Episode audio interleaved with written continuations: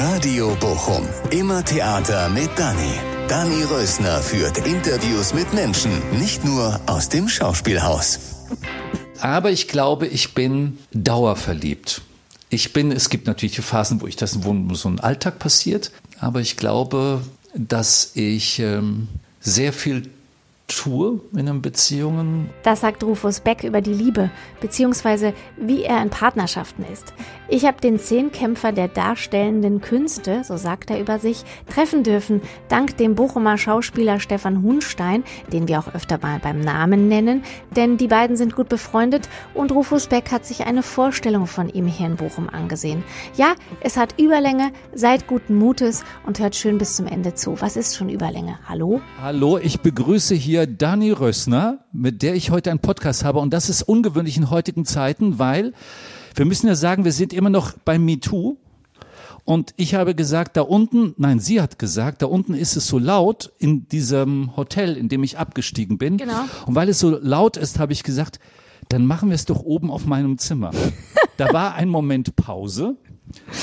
da war so sage, Pause, Pause, Pause. Pause und ich sage, Nein, ich mache es nicht wie der Dieter Wedel, der mich dann im Morgenmantel äh, empfängt. Nein, wir sitzen trotzdem hier, Ja. so ein bisschen. Ja. Die Dani sitzt hier auf so einer Bank.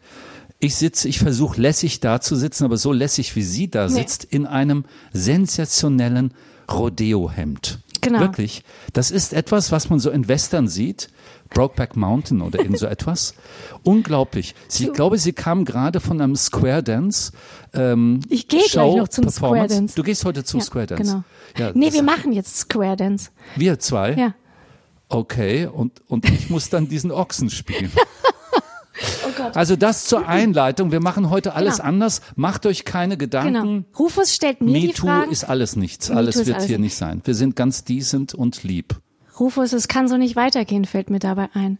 Da sind wir auch schon da, weil nämlich genialerweise musste ich ja gar nicht um dich kämpfen, sondern du bist mir so zugelaufen. Normalerweise muss ich ja um diese Promis immer so ein bisschen kämpfen mit den Agenturen oder ich bekomme von irgendjemandem die Nummer zugesteckt und darf dann anrufen. Und dann, nee, wo war ich denn gerade? Ich musste gar nicht um dich kämpfen, weil Stefan hat quasi dich in meine Arme gelegt, hat gesagt, du, der Rufus ist da, der guckt am Sonntag äh, Ödipus, da Ja. spielt er mit und dann hat er gesagt, du darfst ihn interviewen. Mich hat er gefragt, ob ich da Zeit hätte, weil ich gerade von der Lit Cologne kam in, in, in Köln. Und da habe ich gesagt, ja klar, ich habe an dem Tag nichts zu tun und so. Und dann haben wir ähm, relativ lange miteinander telefoniert. Genau. Und das war witzig, ja. Und dann haben wir darüber gesprochen, wie man sich so täuschen kann, wenn man eine Stimme hört Genau. und man hat einen ganz anderen Eindruck davon. Genau. Und ich hatte ja, also ich, ich konnte das ja nicht mehr, also ich hatte das Weil ja du nicht. hattest schon vorher den schlechten Eindruck von Genau. mir. Ja. Visuell, Weil du- audiovisuell. Genau, radiovisuell und natürlich äh, stimmlich, weil du Ja. begleitest mich ja seit Jahren aus den Kinderzimmern. Also Okay. und äh, ja, aber bei dir jetzt, wie ist denn das jetzt bei dir? Du hast meine Stimme gehört. Was hast du dir versprochen, Rufus? Also ich, ähm, ich habe dann natürlich sofort geguckt auf diese WhatsApp-Nachricht Mhm. und dieses Bild stimmt mit dem jetzt hier überhaupt nicht ein. Ja, Ja, du musst das Bild, was du jetzt hast. Es ist so viel schöner, so viel Ja. eleganter, attraktiver. Ja. Ich weiß nicht, warum du dieses Bild, da bist du so angeschnitten und ganz, ganz blond. Jetzt Ja. bist du ja so mischblond, ja. Also muss ich sagen, das finde ich viel, ähm, viel interessanter. Also ich habe jetzt nicht jetzt, also quasi jetzt, äh, was passiert jetzt bei dir jetzt von wegen Stimme und Bild? Stimme und Bild, ja, ich habe mir ge ge- geglaubt, dass du ein bisschen kleiner bist. Ja. Aber ich habe hohe Schuhe an. Ja. Okay. So ein bisschen wie so ein Date hier jetzt. Ja. Tinder. Aber ich kann auch nicht den ganzen Tag jetzt knien. um dich auf den Sockel zu heben. Ja. Nein, alles wirklich gut ist, ist ähm, manchmal sind es ja Sekundenentscheidungen, Ja. ob man sagt, den lässt man an sich ran, also der mit dem will man mal eine Zeit verbringen oder unterhalten, gerade mit einem Journalisten oder so. Und das kann aber auch ganz schnell in die andere Richtung schlagen, Voll. dass man sagt, nee, ist jetzt mache ich nur das Nötigste, will ich nicht. Und Gott sei Dank ist es bei uns andersrum. Genau. Genau. Und Ja, und wie gesagt, Stefan hat, äh, da waren wir gerade, weil ich habe nämlich gesagt, weil du hast mir am Telefon erzählt, dass Stefan Hunstein immer zu dir sagt, Rufus, so, so kann das nicht weitergehen. Das ist ein Big Shot hier, ne, in Bochum, der Stefan, oder? Der Stefan, ja. ist eine große Nummer, ne? Ja, also für mich. Ne, ich meinte für Bochum. Oh, ja? Ja, Okay. also man liebt ihn hier. Ja, es ist super, weil ich wollte ja eigentlich sein Programm sehen von David Foster Wallace, schrecklich amüsant, Ja. aber in Zukunft ohne mich, weil das ist jemand, mit dem ich mich enorm lange beschäftigt habe und ähm, und immer wieder versucht, alle seine Texte zu lesen. Es ging aber nicht. Und ähm, ich war mal mit meinem Sohn auf eine auf eine Theatertournee. Der ist auch Schauspieler. Und dann habe ich ihm aber dieses Buch geschenkt, Infinite Jest. Und das ist ja ein Buch, wie man sagte, Inhaltsangabe über alles und nichts geht es da. Und äh, das ist natürlich ein gigantisches Werk, auch vom Umfang her und von der Thematik vollkommen aberwitzig. Und der Jonathan hat sich vorgenommen, jeden Tag mindestens 20, 30 Seiten zu lesen, Minimum. Und der, ich glaube, es gibt nicht viele Menschen, die in Deutschland das Buch zu Ende gelesen haben, ähnlich wie bei Ulysses ähm, von Joyce. Aber der hat das zu Ende gelesen. Und ich habe es mehrmals probiert, aber ich bin immer irgendwo stecken geblieben. Und wenn du dann nicht sofort dran bleibst, in so einem gewaltigen Urlaub, vier Wochen auf den Malediven ohne Tauchen und dann äh, wirklich bei äh, Monsun und dann hockst du da auf äh, deinem, in deinem Häuschen, dann kannst du das lesen. Aber ich habe das irgendwie nicht geschafft. Aber schrecklich amüsant habe ich äh, geschafft. Und äh, das habe ich gelesen und seine ganzen Glossen. Und da habe ich gedacht, wie macht man das als Theaterstück? Ja, und das ist wirklich geil, wie Stefan das, Das muss macht. toll sein. Ähm, ich habe die Bilder gesehen, war ich wirklich überrascht, was er da macht, weil es ist ja letztendlich eine Beschreibung eines Journalisten. Und ich habe mir überlegt, wie macht man das, ohne dass das so nach Literatur klingt, was bei Foster Wallace nicht wirklich so ist, nach Literatur. Ja, kommst du mal wieder nach Bochum? Und dann guckst du dir das an. Jetzt bist du ja heute hier Mhm. für Oedipus. Wir reden jetzt die ganze Zeit über Stefan Hunstein. Ich meine, das können wir auch Ja, weitermachen. mir gesagt, hör mal zu, wenn ich da schon für dich so einen Podcast äh, äh, ranangle, Ja. ähm, äh, dann musst du meinen Namen fünfmal erwähnen. Genau. Du Mensch, du hast ihn ja jetzt schon sechsmal Genau, erwähnt. sechsmal. Jetzt nochmal, weil eigentlich muss ich jetzt mal wieder da zurückgehen, weil ich habe dir ja gesagt, er sagt immer zu dir, du hast mir am Telefon gesagt, am Donnerstag, er sagt immer zu dir, Rufus, so kann das nicht weitergehen mit dir. stimmt. So, da kommen wir jetzt mal endlich wieder hin. Ja. Übrigens, Rufus Beck, herzlich willkommen. Übrigens, hier Ja, im danke. Tucholsky. Ja, und warum sagt er das zu dir? Weil es weil mit dir, mir weil es einfach privat immer unglaubliche Geschichten passieren. mit Frauen? Ja, also gar nicht so vielen Frauen, weil so viele Frauen hat es in meinem Leben nicht gegeben. Aber diese Frauen, Meinst du die Frauen, die du geliebt hast oder die ich Frauen? alle diese Frauen, natürlich habe ich diese Frauen, mit denen ich zusammen war, habe ich äh, alle wahnsinnig geliebt. Natürlich die Mutter meiner Kinder. Ähm, und irgendwann mal, ja, war das Projekt, habe ich auch nicht erwartet, vielleicht abgeschlossen oder ich glaubte, etwas Neues machen zu müssen. Es hatte gar nichts mit der Liebe zu tun, hatte nichts damit zu tun, dass ich meine Frau nicht mehr geliebt habe, aber die Neugier und wieder rauszugehen ins Leben und vielleicht sich wieder zu verlieben, alles sehr egoistisch und opportunistisch, aber ja, man muss ja sich selber auch ein bisschen annehmen, an die Hand nehmen und da habe ich mich ein bisschen an die Hand genommen. Wie das immer so ist im Leben, da wird man auch natürlich, man zahlt einen hohen Preis dafür, aber ich habe auch sehr, sehr viel erlebt und, ähm, und eigentlich sind danach nur noch äh, äh, zwei weitere Frauen in mein Leben gekommen und das war alles immer sehr, ja, immer sehr viel Dramatik, sehr viel auch Leidenschaft, sehr viel Liebe, sehr viel Disharmonie und sehr viel Harmonie. Also enorm einfach ein Theaterstück. Und wenn ich dann Stefan sehe, Stefan ist ja immer unglaublich ähm, beschäftigt und dann, dann muss ich dann immer so einen Rückblick halten. Das war jetzt das siebte Mal, dass du den Namen Ja. erwähnt hast. Sehr gut. Muss ich so einen Rückblick halten Ja. und dann schlägt er immer die Hände über dem Kopf zusammen und sagt, du musst ein Buch schreiben. Und sagt Rufus, Ja, das muss ein Buch schreiben. Ja, und dann heute will er unbedingt mit mir reden, weil im, im Leben passiert einfach unglaublich viel. Haben wir nicht auch am Telefon über die Liebe gesprochen? ja, Ja, haben wir kurz angerissen. Also, wie jetzt halt so. Also, meine Fragen kommen ja auch noch. Ich bin ja, Ja, schon ganz okay. gespannt. Aber sag mal ganz kurz, wenn du da mit Stefan so redest, ne? Mhm. Stefan, achte mal. Huhnstein. ähm, kannst du, ähm, wie ist denn das dann? Wie ist, wie ist denn die, ist es so eine richtig tolle, kannst du weinen mit ihm? Also könntest du weinen? Ja. Ja? Ja, ich kann weinen. Auch so vor ihm und sagen, äh, also. Ich, ich bin sicher, dass mir vor ihm, ähm, dass mir die Stimme wegblieb, weil mich etwas sehr, sehr bedrückt hat. Ich muss dazu sagen, wir sind beide Löwen. Er ist ein bisschen jünger als ich, ein paar Tage. Ähm, ich 23. Juli, der erste Löwe. Und er, ähm, hoffentlich bringe ich es jetzt durch, nein, 27. Juli. Und wir haben uns kennengelernt. Damals in München haben wir eine Theaterproduktion gemacht.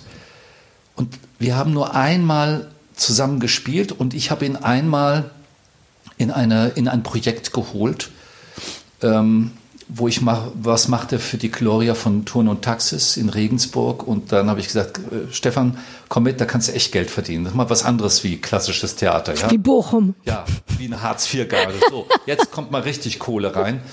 Kannst du gebrauchen und so. Und warum auch immer sind wir ähm, ja wirkliche Freunde. Ich habe vor ihm einiges erlebt, auch wenn wir uns nicht so oft sehen können, weil er hatte noch ein bisschen kleinere Kinder. Meine sind ja alle schon lange, lange aus dem Haus. Ich äh, habe äh, noch einen anderen eng, ganz engen Freund gehabt, der ist leider gestorben. Es ist sehr selten, dass man in der Schauspielerei oder generell äh, wenn man ja darstellender Künstler ist, dass es da Freundschaften gibt, weil das oft alles sehr kurzfristig ist. Im Theater vielleicht, vielleicht länger wie im Film, mhm. weil Film ist dann unglaublich intensiv für vier, fünf, sechs Wochen, sieben Wochen. Und dann sagt man, Adressen werden ausgetauscht, es wird noch WhatsApp geschrieben und sonst was. Man ruft sie auch an und dann nach drei Monaten ist das dann ja abgeheftet, archiviert. Und das ist natürlich schade, da gibt es dann Menschen, die dann wirklich dann vielleicht enorm darunter leiden. Aber ich habe das Glück gehabt, einfach vier, ja, vier Freunde zu haben, die alle im Kunstbereich sind, ganz unterschiedlich und die, warum auch immer, geblieben sind. Mhm. Ich glaube, also Männerfreundschaften sind ähm, enorm wichtig. Ich habe aber auch Frauenfreundschaften. Und Frauenfreundschaft kann nur dann entstehen, wenn die nicht, ja, wie soll ich das ausdrücken, ähm, wenn die Erotik keine Rolle mehr spielt. Wenn es immer noch da ist, wenn man also mhm. gerne den anderen umarmt und einen Arm nimmt und, und vielleicht auch bei der Hand nimmt, aber es, es gibt kein Verlangen. Also es gibt keine, nicht dieses Mann-Frau-Spiel. Aber es gab dann Verlangen. Also du meinst, das jemand muss nicht, ja, das kann, kann sein. Also ich bin zum Beispiel mit einer äh, mit einer von meinen e-, e-, Ex-Frauen äh, bin ich auch befreundet. Mhm. Und ähm, naja, eigentlich mit mehreren. und äh, ja, also das ist natürlich eine Frauenfreundschaft zu haben. Das finde ich, ist, ist glaube ich, kommt auch nicht so oft vor, dass man wirklich eine Freundin ja. hat, ohne dass das ähm, ja, Sexualität da eine Rolle spielt. Mhm. Weil das ist nochmal einfach was ganz anderes. Ja, ich spreche mit meinen Freundinnen ganz anders wie jetzt mit meinen Freunden. Mhm. Wie denn? Aber wie meinst du, was ist denn dann anders? Ich glaube weicher. Echt? Mhm. Weil die dich anders, weil die dir andere Dinge reflektieren und oder dich anders fragen? Oder du da weiche. Ja, vielleicht bin ich dann einfach irgendwie auch ein bisschen charmanter und selbst ein bisschen weicher und galanter und will dann auch gleich wieder verführen, also liebevoll verführen, so. Mhm. Das ist dann vielleicht in mir. Ja, also ich, ja. So, das ist so der, das ist toll zu haben. Das, ich glaube, in, wenn man so am Theater bleibt, gibt ja so Menschen, die ewig am Theater bleiben. Stefan Hunstein? Stefan ist war anders, weil er ja ungewöhnliche Biografie hatte, weil er ja zweimal die Straßenseite in München wechselte. Vom Resi in Kammerspiele, von den Kammerspielen zurück ins Resi, vom Resi wieder zurück in die Kammerspiele und dann ging es mal nach Düsseldorf und nach Bochum und sonst wohin. Aber der macht auch noch was ganz anderes. Der sitzt also, der muss dann nicht fest in einem Theater sitzen. Und das habe ich ihm auch mal gesagt. Ich habe ihm gesagt, wenn du einmal wirklich freischaffend bist, wenn du das wirklich schaffst, dann wirst du nicht mehr zurückgehen. Dann wirst du immer das Theater brauchen, Aber es ist, du kannst dann nicht mehr einen festen Vertrag unterschreiben. Das geht einfach nicht mehr. Das ist wie ein Tier, was früher im Zoo war und dann macht man die Tür auf, ja, und dann rennt das Tier raus, findet sich erstmal gar nicht zurecht in der Wildnis. Wer füttert mich denn hier? Aber irgendwann mal guckst du so zurück und guckst auf den Zoo, sagst, ja, da gehe ich nur noch hin, mal um kurz mein Essen abzuholen und dann renne ich wieder weg. So ist das mit der Freischaffung. Aber das muss man sich ja auch erlauben können, ne? Ich meine, bei dir ist ja, boah, jetzt habe ich so tausend Sachen, warte mal, jetzt könnte ich dich eigentlich, eigentlich, ich will dich aber erst noch was anderes fragen. Mhm. Also, nimm mich zur Liebe, sonst vergesse ich das. Und zwar, wie bist du denn, wenn du verliebt bist? Tja. Ähm, also ich denke mal, dass das Verliebtsein, man sagt ja immer physiologisch, es dauert so sieben, acht Monate maximal. Mhm. Und in der Zeit muss ähm, die Frau, mhm. ähm, müsste sie schwanger sein. Wenn sie da nicht schwanger wird, würde man normalerweise so von der Evolution her, würde man weitergehen oder die Frau würde weitergehen, woanders hingehen, weil der Kerl es nicht bringt. Kann ja auch sein. Mhm. Also äh, evolutionsbiologisch ist es so, ist diese ist das so gebunden an diese sieben Monate. In den sieben Monaten muss es irgendwie knacken, mhm. muss man sich verein, vereinen. Mhm. Das ist ja auch was Tolles, in, in Liebe oder äh, Kinder zu, zu bekommen, Voll. zu zeugen. Voll. Wenn es nicht irgendwie ähm, Zufall war oder noch Schlimmeres, was es ja auch gibt ähm, gezwungen wurde oder so oder ein One-Night-Stand und so, wenn das wirklich in Liebe geschieht. Jedenfalls diese sieben Monate, sagt man, da ist man total verliebt. Und wenn man verliebt ist, ist man, glaube ich, geht jedem so, man sagt ja die rosarote Brille und sehr rücksichtsvoll und verständlich und so. Dann kommt der andere zehn Minuten zu spät, sagt man, toll, diese Freiheit. Ja. ist doch wunderbar. Ne? Sie nimmt sich das einfach, ich würde mir das nicht gestatten. Und das ist dann nach einem Jahr, jetzt geht es mir aber echt auf den Keks nach zehn Minuten, ist sie immer noch nicht da. Ja, das wäre der Unterschied. Aber ich glaube, ich bin dauerverliebt. Ich bin, es gibt natürlich Phasen, wo ich das, wo so ein Alltag passiert. Aber ich glaube, ähm, dass ich ähm, sehr viel tue in den Beziehungen, um weil ich auch die Frau brauche an meiner Seite. Ich, ich bin ja vielleicht ein, ähm, ja, ich, ich brauche die, ich bin zwar Individualist, aber ich äh, möchte auch die Symbiose haben. Ich möchte auch die, diese Verbindung haben und ich möchte das teilen. Für mich ist das unglaublich wichtig, das zu erzählen, zu teilen, mit äh, sich eine Vorstellung anzuschauen.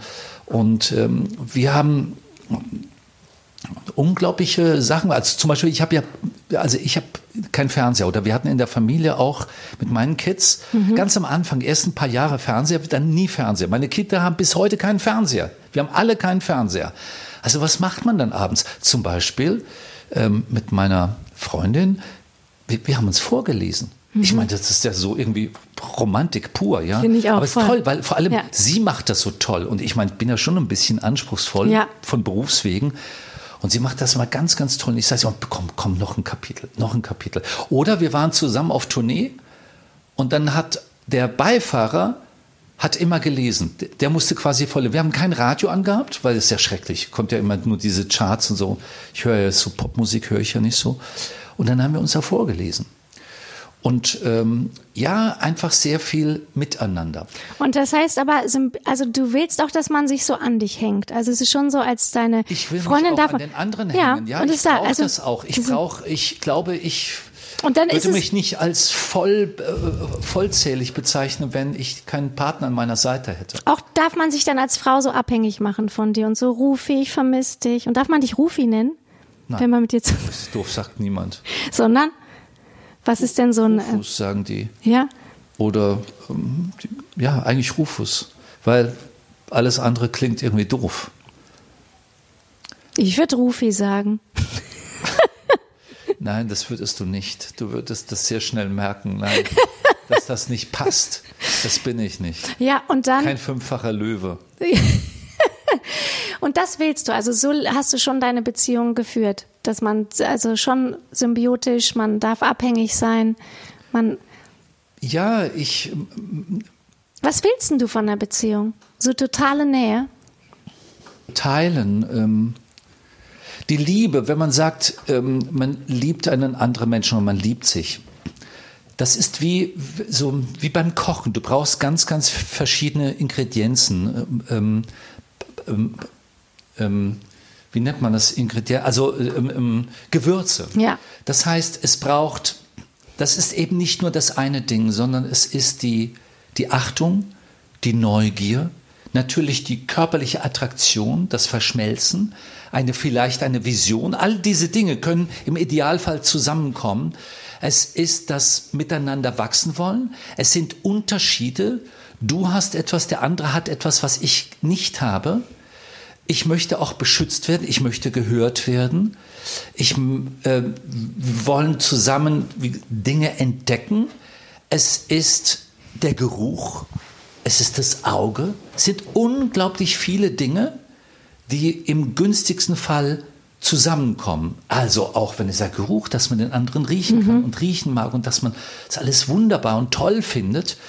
Die Gedankenaustausch, das auch bereit sein, ähm, ja, daran zu arbeiten, weil irgendwann mal ne, sind die sieben mhm. Monate vorbei und dann ist die Projektion im Arsch und dann denkt man auf einmal, warum macht sie denn nicht das, was ich gerade will? Und dann muss man, ähm, ja, dann muss man vielleicht von seinen Projektionen Abstand nehmen. Und die Liebe ist ein Abwägen. Es ist wirklich ein Geben mhm. und Nehmen. Und wenn man wirklich ehrlich ist, dann würde man sagen, jeden Tag schaut man, wäre ideal zu schauen, ist das dieser Mensch? Oder was ist an diesem Menschen? Also wie, wie eine, eine Bilanz zu ziehen.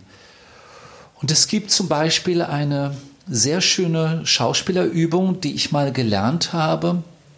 Da musste ich eine Liebesszene mit einer Kollegin spielen, die ich aber nicht mochte. Sowas gibt es auch mal. Mhm. Warum auch immer. War ungerecht, blöd, arrogant war ich und dämlich, deppert. Und dann hat man eine Übung auch vorher gemacht. Vielleicht wusste der Regisseur das, ja, er sitzt euch jetzt gegenüber und er schaut euch an und ihr sucht etwas in dem Gesicht des anderen, was euch gefällt. Und dann guckt dich so die Kollegin an und du gibst immer etwas. Also es ist wie eine Entscheidung. Jetzt schaue mhm. ich mal, was gefällt mir denn da? Was gefällt mir jetzt an der Dani? Und dann würde ich so gucken und dann würde ich sagen, ja, die Augen die hat so, so leuchtende blaue Augen, blau-grüne mhm. Augen, so etwas, ja. Oder man würde sagen, ah, hier diese Falte hier oben drüber. Auf einmal sieht man ganz viele Dinge, weil man so anguckt. Mhm. Und mit einem liebevollen Blick. Allein man hat jetzt hier diese Aufgabe, schau doch mal, was gefällt dir? Mhm. Und nicht, was gefällt dir nicht. Ja. Und das verändert etwas. Mhm. Und ich hatte ja mal so eine Ausbildung, so nebenbei zum Profiling. Warte mal, du musst erst noch kurz erzählen, warte, du musst es gleich sagen, weil das, aber sag mal, der Idealfall, ne? Ja. Der Idealfall, war der immer bei dir gegeben? Was du gerade gesagt hast, der Idealfall, das ist körperliche Nähe, also all das, was du gerade aufgezählt hast. Ähm, ist es, ist, war das immer gleich bei den Lieben, die du gelebt hast? Die, ja, ich, das würde, ist, ich würde sagen ja. Wirklich? Ich würde sagen ja. Als ähm, ich hatte jetzt nicht im Kopf, also als Schauspieler, Kinder, Familie? Nein, ich bin ja von dem einen Schauspielhaus in das andere. Ich habe ja eine riesen klassische Tournee gemacht, ja, von der Klitsche bis in die großen Häuser, in die ganz großen Häuser und so weiter. Da war nicht. Aber als ich meine Frau kennenlernte, fand ich die so irre. Das ist so, also ähm, dachte ich, also mit der könnte ich mir das echt vorstellen. Das wird, das ist eine tolle Frau. Und, und das war auch so witzig, weil die gesagt haben, ja, das wird schwierig aus dem, dem Grund und biologisch dies und das und bei ihr etwas und bei mir etwas. Und so, boing, boing, boing. Und stimmte alles nicht. Ja, also da war ich glaube, sehr viel Liebe und sehr viel Leidenschaft und äh, Aber das ist natürlich das mit der Familie ist da wie so eine ist ja eine klein ist eine ist ein klein äh, ähm, Unternehmen. Mhm. Das muss man führen, da muss man organisieren. Das ja, es ist wie so ein kleines Geschäft, wo man sich um die Angestellten kümmert, um die ganze Firma, Voll. das ist ein Familienbetrieb, ja, und das ist natürlich auch ein großer Kit in einer Beziehung, weil man sich selber einfach ein bisschen zurücknehmen muss und falls man Kinder hat und in einer Beziehung, dann ist das ja ein Wunder, weil es ist ja die Langzeitdokumentation fürs ganze Leben. Ich werde diese Menschen vom Anfang bis zu meinem Ende verfolgen. Ich bin ein Teil von dieser Langzeitdokumentation und dieses unglaubliche Wunder, meine Anteile, die Anteile meiner Frau und dann passiert, ich nenne es immer das Göttliche, noch was Eigenes, was noch dazu gemischt wird. Und dann schaust du dir die so an und dann kommt das nächste Wunder, wenn du zwei hast, geschweige denn drei wie bei uns, dann denkst du, ja, da ist was Gemeinsames, aber die sind ja echt unterschiedlich. Voll. Wir haben die doch alle irgendwie gleich äh, komisch behandelt. Genau, genau. Ja. Kannst du dich gut zurücknehmen, weil du gerade gesagt hast, zurücknehmen. Kannst du dich gut zurücknehmen? In welchem Überhaupt. Also so. Beispiel, ich wüsste jetzt nicht, auf der Ja, weil du gerade- nicht zurück. Beim Vorlesen auch nicht. nee, wo- wo überhaupt so im Leben. Kannst du dich gut äh, mal zurücknehmen? Kannst du dich jetzt gut zurücknehmen? Könntest du dich jetzt gut zurücknehmen? Ich würde es anders formulieren. Ich kann schlecht loslassen. Das Loslassen hat etwas mit Kontrolle abgeben zu tun. Und wir wollen natürlich alle Kontrolle haben, alle irgendwie Dinge bestimmen und so. Aber manchmal ist das schwierig, wenn man sich so verbeißt. Und ich kann mich auch in Dinge verbeißen. Und das tut mir dann nicht so gut. Und dieses, es gibt ja immer etwas, was man lernen muss. Ich glaube zwar nicht an Sternzeichen, aber ich bin das beste Beispiel dafür, dass sie doch stimmen. also ich bin ein fünffacher Löwe. Also das ist enorm viel Feuer und viel Energie und Dynamik. Und das ist natürlich so eine Disbalance. Also ich muss das ja auch irgendwie ausgleichen. Und der Löwe will, der hat gern die, seine Gruppe um sich herum. Ich habe auch viel Regie geführt und so Leute und braucht doch diese Harmonie. Ja, so wie der Löwe im Tierreich. Aber dieses, du, auch das abzugeben, manchmal muss man einfach abgeben. Dem anderen Vertrauen zu geben oder auf die Situation zu vertrauen. Ich habe einen türkisch-deutschen Freund und er sagt mir immer, Rufus, du hast kein Gottvertrauen. Du glaubst nicht daran, dass es alles richtig ist, wie es ist. Und ich weiß, dass er recht hat. Aber wie kriegt man das? Ja, ich, ich weiß, du weiß, dass das Glau so Glaube ist eine Gnade. Ja, eine Gnade, dass man so abgeben kann. Auch im Loslassen, dass man vielleicht irgendwo hingeht, ob ein Altar oder man hat, glaubt an seine Engel oder man glaubt an seine Götter, jetzt egal welche, ob es Shiva oder Ganesh oder Allah oder der liebe Gott ist. Und zu sagen, ich weiß nicht weiter und ich gebe ab im Gebet, so wie vielleicht früher als, als Kind, äh, wo ich gesagt habe, morgen ist eine Mathearbeit, bitte, bitte lass mich die einschreiben, nicht wieder eine 5. Tja, ich habe es wahrscheinlich nicht gut formuliert, das Gebet.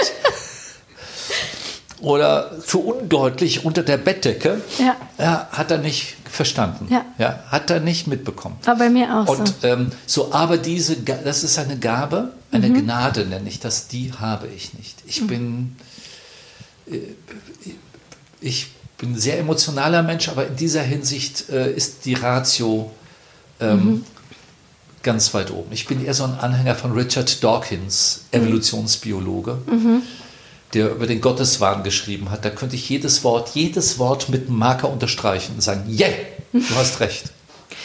Was meinst du mit emotional? Emotionaler Mensch. Viele Gefühle. Ja? Immer? Sind die dir auch manchmal zu viel? Mir nicht. Sondern das kenne ich. Also mir Ja, auch. das kann, ja, in alle Richtungen. Das ist das Gefühle, es kann die, das Lachen sein, das Staunen sein, das Erschrecken sein, das Wundern sein, das Zweifeln sein, sind alles Emotionen, alles Gefühle. Die Wut, der Jähzorn. Gefühle, ja, äh, das ist natürlich das Werkzeug für einen Schauspieler. Oder sollte das Werkzeug, also das ist der Treibstoff, nennen wir mal so. Mhm. Der Treibstoff. Und dann musst du natürlich ein paar Tools haben, um mit diesen Emotionen umzugehen. Du musst sie ja irgendeine Form kanalisieren oder vielleicht wiederholen oder abstrahieren. Das heißt, ein Schauspieler ohne Emotionen, das wäre merkwürdig. So ein Avatar ist das irgendwie. Nee. Ja, schon. Pause, Pause. Ja, die schneiden wir nicht raus. Nee, das schneiden wir nicht raus. Ich überleg, Was war da gerade? Ging ein Engel durch den Raum? Es war wirklich kurz so, ne? Ja, ja. Wer ging denn da vorbei mit den Flügeln? Ja. Ja, aber ich wollte ja eigentlich kurz noch wissen vorher, also ob die Liebe, auch wenn es vielleicht mal nicht so ganz, du hast ja kurz beschrieben, was der Idealfall wäre der Liebe, ne? Oder war. Und dann gibt es ja, also auch schon in meinem Leben, was heißt schon, ich bin ja auch schon 45, ähm, wie du am Telefon gut errechnet hast. Ähm, ja, sind die immer gleich gewesen bei dir, diese Lieben? War es immer der Idealfall oder muss, ist die, ähm, war die Liebe trotzdem gleich groß, obwohl es nicht der Idealfall war? Weißt du, was ich meine? Mhm. Obwohl du sie vielleicht nicht. Ich habe, ich habe keinen, ich hatte keinen Frauentyp jetzt in dem Sinne, sondern das sind, also die, die drei großen wichtigen Frauen in meinem Leben, die sind alle ganz, ganz unterschiedlich. Ganz unterschiedlich. Auch aus unterschiedlichen Klassenzugehörigkeit könnte man sagen. Ähm, und äh, aber ich weiß, dass ich etwas bewundert habe. Es gab etwas, was ich bewundert habe, zum Beispiel von meiner Frau, ähm, sie ist in sehr jungen Jahren aus Tschechien geflohen. Und diese Entscheidung zu fliehen in ein Land, wo man nicht weiß, ob man da reüssiert, ob man da überlebt, mhm. die Familie zurückzulassen, Vater, Mutter und die Schwester, die dafür auch wirklich einen Preis bezahlt haben. Man wurde ja im Sozialismus nicht arbeitslos, man wurde degradiert. Mhm. Also wenn man in einer Leitungsposition war, fand man sich dann auf einmal als Pförtner wieder unten. Und, ähm, oder die Schwester war Schauspielerin, die wurde dann vom Nationaltheater in Prag, vom Narodny Divadlo versetzt irgendwo in die, in die Pampa. Ja? Und durfte da spielen. So, aber was für ein Mut, was ist das für eine unglaubliche Energie mhm. und auch für einen Selbstwert, die konnte diese Unfreiheit nicht ertragen. Mhm. Auch wieder Sternzeichen, Zwilling. Mhm. Da war unglaublich Freiheit, Neugier. Da, da, ja, da musste man, da konnte man, so jemand kannst du nicht an der kurzen Leine halten.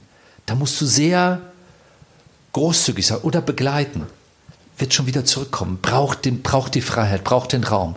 Das habe ich bewundert, mhm. äh, fand ich großartig. Und äh, das hatten, glaube ich, auch alle in irgendeiner Form etwas, was ich sehr bewundert habe. Da sind wir wieder bei diesem mhm. Teil der Liebe. Mhm. Aber du willst auch in einer Beziehung wachsen. Mhm. Da ist etwas, was dich, was neu ist. Also bei mir war das nicht so, dass das jedes Mal das, der, das Gleiche war. Überhaupt nicht. Jedes Mal ganz anders. Meine Frau war Tschechin, dann Andrea Ungarin. Mhm. Und ähm, die Joe, mit der ich zusammen war, ähm, mit ihr war ich sogar dreimal zusammen. Wir, also schon sehr ungewöhnlich. Wir waren zusammen und haben uns getrennt und dann haben wir uns nach vielen Jahren wiedergefunden. Echt? Und dann wieder getrennt und dann sind wir wieder zusammengekommen und so.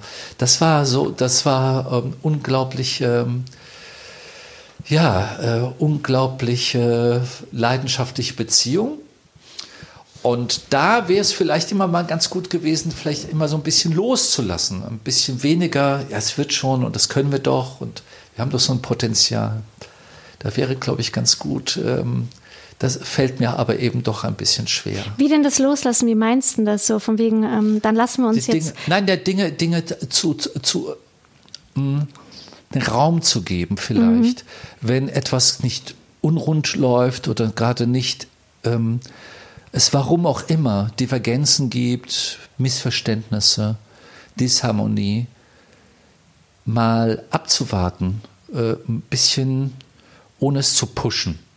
Also glaube ich. Ähm, zu pushen meinst du auch zum Beispiel den Schlussstrich zu ziehen, sondern einfach. Nein, auch nein, im, im, Gegenteil. Vielleicht zu sagen, eh, ah nein, und sofort wieder alles zu heilen und ähm, mhm. Pflaster auf die Wunden drauf, sondern äh, vielleicht ein bisschen den Raum zu geben. Was passiert denn jetzt?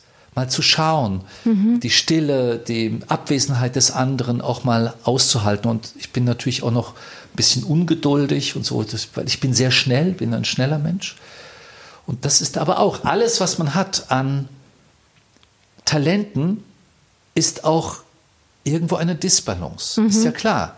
Wenn ich schnell bin, heißt das, ich bin ungeduldig mit den Langsamen. Voll. Ja? Kenne ich. Eben. Und so diese Dinge, das hat immer beides. Deswegen ist das so. Ähm, und Partnerschaft ist einfach ein, wirklich ein Abwägen.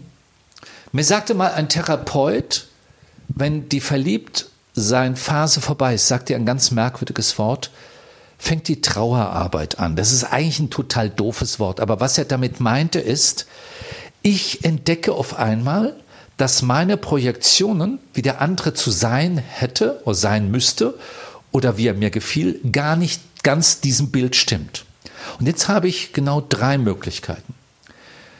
Die klassische Möglichkeit ist entweder, sagen wir mal, an einem Beispiel ich, wir kommen zusammen, wir sind verliebt, ich bin aber der totale Bewegungsmensch und Sport. Und dann sage ich, hey, jetzt machen wir doch mal, gehen wir doch mal hoch auf Mount Everest. Und du sagst, nein, Mount Everest nicht, ich gehe noch nicht mal auf den Hügel, noch nicht mal in Kreuzberg in Berlin würde ich hochgehen. Nein, nein, ich sage, Entschuldigung mal. Und jetzt gibt es drei Möglichkeiten. Die eine, ich merke auf einmal, du bist es nicht. Ja. Die Aggression wäre jetzt, stell dich nicht so an, denn die anderen machen es auch. Das ist die Aggression. Die Flucht ist, na gut, wenn du es nicht willst, dann mach es halt mit den anderen. Mhm. Oder das Loslassen. Und das Loslassen wäre, ich akzeptiere das wirklich, dass du nicht so bist. Mhm. Aber ich weiß letztendlich nicht, ob ich davon profitiere. Es kann ja sein, dass ich ganz viel loslasse und merke, da ist ja nichts mehr, was noch mich befeuert und was mich befriedigt oder mich, ähm, mir, mir Energie gibt. Das heißt, dieses Abwägen ganz blödes Wort, wie so ein Kassensturz. So, ich mhm. lasse los in Liebe, okay, okay, mhm. ich akzeptiere dich so. Und dann kann es ja auch genauso gut sein, dass man feststellt, ja, ist langweilig, ist nicht mein Ding. Genau. Und weil man da oft Angst davor hat, kommt entweder Aggression oder Flucht.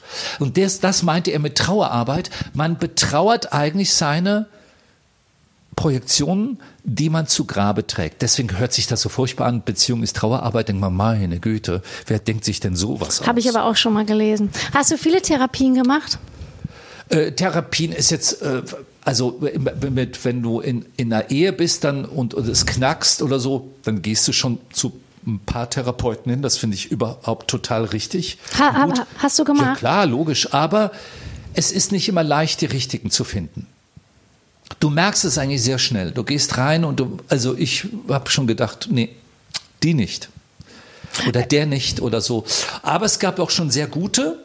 Und ich gucke mal, ob die ja, Batterie noch hält. Nicht, dass du denkst, ja, ne? Ja, ja, und die, ähm, ich finde das überhaupt immer ähm, gut, sich einzugestehen, ich glaube, da bräuchte man professionelle Hilfe. Mhm. Das finde ich überhaupt, also in Amerika ist das gang und gäbe, macht, nimmt man einfach nicht nur den Coach, sondern vielleicht auch den Psychologen in Anspruch zu nehmen und der dann wirklich eine Expertise hat oder einen wirklich dann helfen kann oder wirklich Leute, die Experten auf einem Gebiet sind. Und, und das, klar, aber ich kann ich nur empfehlen, dass man Leute, vielleicht war es früher auf dem Dorf der Pfarrer, mhm. Aber ähm, heutzutage finde ich schon gut, wenn man, wenn man glaubt, es ist in einer Beziehung Potenzial und man will nicht so schnell aufgeben, mhm. dann sollte man sich Hilfe holen. Mir hat mal eine Therapeutin gesagt, dann war ich dann alleine und dann sagte sie, haben Sie alles getan, was in Ihren Kräften steht, physisch, mental und so weiter, psychisch, für Ihre Beziehung? Haben Sie alles getan? Können Sie nicht mehr? Ich habe es überlegt und sagte, nee, ich habe noch nicht alles getan. Ja, dann können Sie bleiben. Aber mal. Und, und da können Sie bleiben. Das war so, ich, äh, man hat da viel mehr Kraft Also da muss man darüber, lohnt sich das, ist das gut, so viel zu investieren? Aber ja, Genau, das, fand das ich find- interessant. das Das, fand ich ich interessant, dass sie gesagt hat, ähm, ja, wenn sie noch nicht alles getan haben, dann bleiben sie. Dann tun sie doch noch mehr, bis sie das Gefühl haben, jetzt will ich nicht mehr, jetzt kann ich nicht mehr. Stimmt, aber manchmal will man ja gar nicht alles tun. Das weiß ich nicht. Bei mir ist das immer ein bisschen anders. Ähm, sag mal, und glaubst du an die eine große Liebe? Nee, ich bin ja nun das beste Beispiel dafür, dass es nicht nur eine Liebe gegeben hat, sondern Ja, aber es kann ja sein, dass jetzt noch deine größte auf dich wartet. Glaubst du an sowas? ähm, es ist so wie an das Spaghetti-Monster im All zu glauben. Ja, es wäre schön, wenn es das gäbe, aber das ist ja Märchen. Ist natürlich, als wir heirateten, Yvonne und ich, dann ist das, bis das der Tod uns scheidet. In diesem Fall stimmt es, weil wir ja Kinder haben und die werden uns, auch wenn wir kein Paar mehr sind, begleiten. Wir werden dadurch immer verbunden sein. Und das wäre schön, dass man zusammen alt wird und zusammen bleibt. Aber das ist Arbeit und man braucht Glück. Und jeder ist ein Individuum. Also ich bin ein heterosexueller Mann. Allein Frau, eine Frau zu begreifen, zu verstehen, das wird immer auch ein Mysterium sein. Und umgekehrt, eine Frau, einen Mann zu verstehen. Und das ist auch gut so. Das ist etwas, da, da, ist, da ist Arbeit und Bereitschaft äh, äh, ist dahinter und die Neugier einfach. Und ob da jetzt wieder jemand kommt ins Leben, mit dem man, der so ähnlich sein wird wie das, was ich schon mal hatte, keine Ahnung, weiß es nicht. Vor allem, wenn dann jemand kommt, ähm, es kann ja immer, ich weiß ja auch, man war ja Jahrzehnte mit meiner Frau zusammen und dann haben wir uns, ja, oder ich habe mich entschieden, ähm, ein anderes Leben zu führen. Ähm, das wissen wir nicht. Wir können nur wirklich von Tag zu Tag leben. Und dann kann man vielleicht sich was für die Woche vornehmen, für den Monat. Man kann ja eine Vision entwickeln. Ich habe so eine Theorie über die Vision. Es ist, es gibt so die, die kleinen Visionen und die großen. Die großen Visionen, die nenne ich, die müssen nicht nur Beruf, die können auch privat sein. Große Vision könnte zum Beispiel sein, ich möchte mal Kinder haben. Das wäre eine Vision.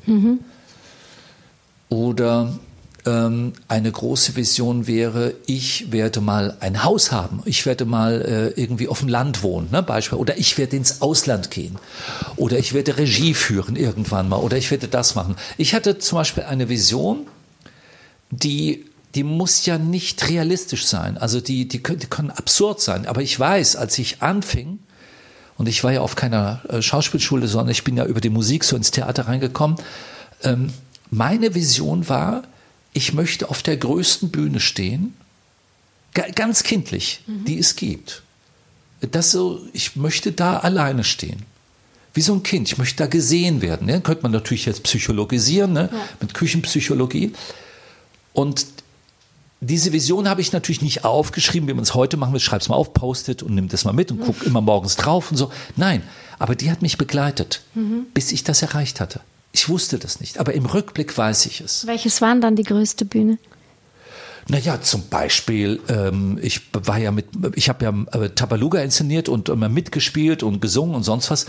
Also das war das äh, Größte. Dann spielst du vor 15.000 Leuten. Also im, im Dortmunder Westfalenhalle, Munich Olympiahalle, äh, im, in, in Berlin, in Hamburg, sonst wo. Also riesengroße Dinger. Und ich kam ja ursprünglich mal vom äh, klassischen Theater, ja, also Staatsschauspiele und so weiter und äh, BE und und dann da und und da auch erstmal alleine zu sein mit den Leuten. Also das war so eine Vision. Und so und jetzt was ich sagen wollte, eine Vision so so wie die Zellen, wo man sagt in, in glaube ich in sieben Jahren oder noch schneller haben sich alle Zellen in deinem Körper erneuert glaube ich, ist das ein bisschen mit den Visionen. Wenn die nicht innerhalb von sieben, acht, neun Jahren eingetroffen ist, eine, eine wichtige, eine elementare Vision, dann und du sie verlierst, wirst du in, ja ähm, kommst du in eine Krise. Vor allem dann, wenn du keine Vision mehr hast, eine große, eine Lebensvision für dich. Wo möchte ich hin? Was möchte ich mit meinem Leben? Was sind meine Träume, was sehe ich wirklich. Und das muss man sich vorstellen wie Koordinaten im Navigation, äh, auf einer Navigationssoftware im Auto. Du gibst diese Koordinaten ein und dann machst du Umweg und dann ist Nebel und du fährst durch den Wald und du fährst wieder zurück und vor. Aber du kommst irgendwann dort an, mhm. weil das sind diese Koordinaten. Das ist diese Vision. Und es gibt kleinere Visionen. Ich glaube, es ist immer dann, dass Krisen dann passieren, wenn du nicht weißt, wohin. Also, oder wenn du keine Idee ist falsch. Wenn die Vision dir abhanden gekommen ist, dann kommst du in eine Krise, weil dann bist du wie so in einem großen Meer und du treibst so dahin. Mhm. Wenn es nicht was, was will, muss nehmen, was kommt. Sagen wir in Bayern. Ne? Also wenn du nicht weißt, was du willst, dann musst du einfach das nehmen, was gerade ist. Ja. Und das stimmt auch. Und das sind dann die Krisen. Und bis du wieder etwas, eine Vision hast. Das kann sein, um den Menschen habe ich mir ausgesucht, mit dem möchte ich alt werden, aber es gibt keine Garantie. Nee. Profiler, ne? Wolltest du vorhin sagen. Du hast ja, ja also da kann ich gar nicht viel dazu sagen, weil das. Hast du die richtig die Ausbildung gemacht? Entschuldigung. Ja, ich habe ja so sechs, sieben Monate. Natürlich, ich war jetzt nicht so ein besonders guter Schüler, aber das aber Interessante dabei ist, weil ich also ein bisschen faul bin und ähm, ich bin ähm, ähm, Workaholic und faul. Das ist, passt zusammen. Ja. Äh, Profilen ist, ähm, man sagt, alle Aktivitäten und alle Vorgänge, mentale Vorgänge, alles das auch, was dir gegeben ist, wie was du mitbringst auf Welt, ist sozusagen in deinem Knochenbau, in deinem Gesicht, in deinen Falten, in der Hautstruktur, in der Anordnung ist etwas zu sehen. Das erzählt uns etwas. Aber wo hast du das gemacht? Sag noch mal kurz. In München.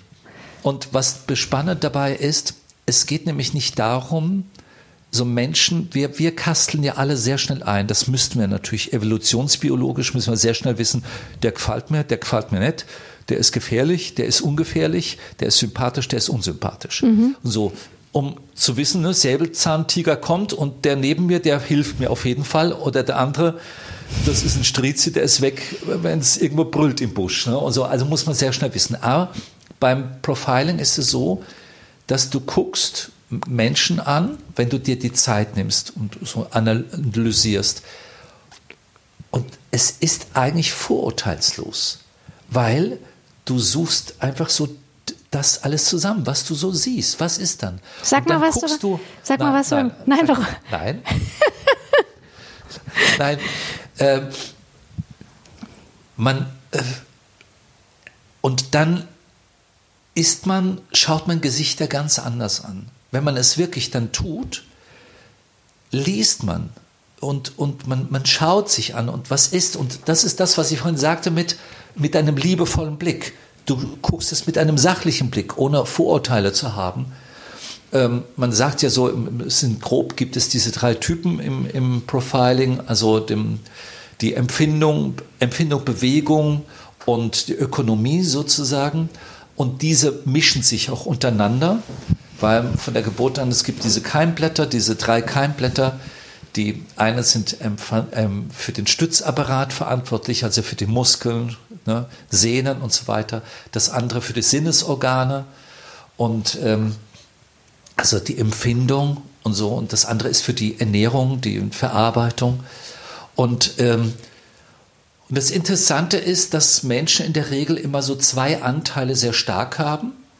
Manchmal 50-50 und manchmal so 70-30 und eines gar nicht. Mhm. Interessant ist bei fast allen Schauspielern, Schauspieler haben fast immer sehr viel Bewegungsanteil, ich erkläre gleich, was das ist, Bewegungsanteil und ähm, Empfindung. Mhm.